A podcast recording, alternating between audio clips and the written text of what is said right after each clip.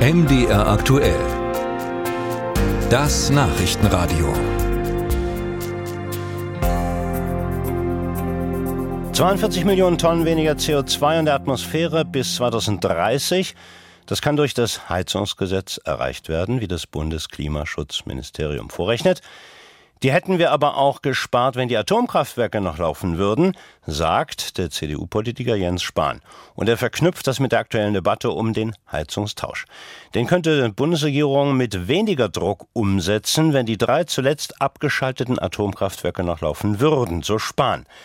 Was ist dran an den Zahlen und an dieser Argumentation? Sophia Spyropoulos hat nachgerechnet. Zuerst ein Blick auf die Zahlen. Die Abschaltung der letzten drei Kernkraftwerke in Deutschland habe dazu geführt, dass mehr Kohle verfeuert werden muss und Deutschland so 15 bis 20 Millionen Tonnen mehr CO2 pro Jahr ausstoße. So sparen beim BR Sonntagsstammtisch.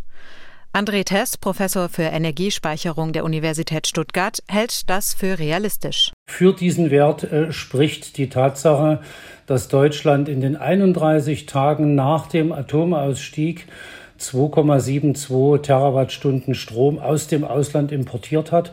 Und äh, es gibt noch keine belastbaren Analysen dazu, aber wenn Sie den Importstrom einbeziehen, dann kommen Sie, äh, wenn Sie es auf das Jahr hochrechnen, ungefähr auf die von mir berechneten 15 Millionen Tonnen.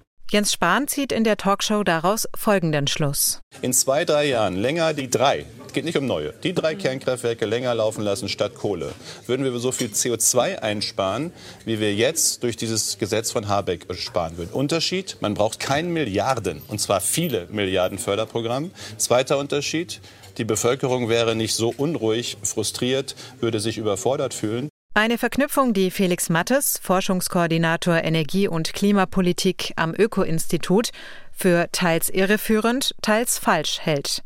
Falsch sei sie, weil es wegen des Emissionshandels gar keine echte Einsparung gebe. Das europäische Emissionshandelssystem beruht darauf, dass jeder, der eine Tonne CO2 emittieren will, dafür ein Zertifikat abgeben muss. Die Zahl dieser Zertifikate ist begrenzt. Das heißt, die gute Nachricht ist, es wird niemals mehr Emissionen geben können, als Zertifikate vorhanden sind. Die schlechte Nachricht ist, die Zertifikate, die ausgegeben werden, die werden auch genutzt. Ein Zertifikat, das das Kernkraftwerk nicht braucht, nutze stattdessen eben ein Stahlwerk oder eine Raffinerie. Irreführend sei es zu behaupten, dass die Bundesregierung durch den Weiterbetrieb von AKW Geld sparen könnte.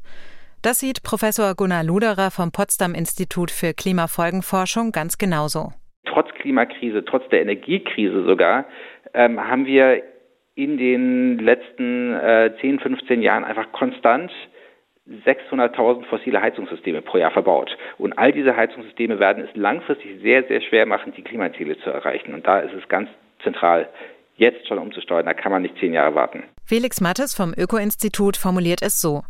Lässt man die Leute jetzt noch drei, vier Jahre lang Gasheizungen einbauen, dann laufen sie auf eine regulative Mauer zu und auf Riesenkosten. Denn dann würden die sehr hohen CO2-Preise alle treffen, während jetzt nur diejenigen zur Modernisierung verpflichtet würden, bei denen die Heizung gerade kaputt gegangen ist, so Mattes. Musik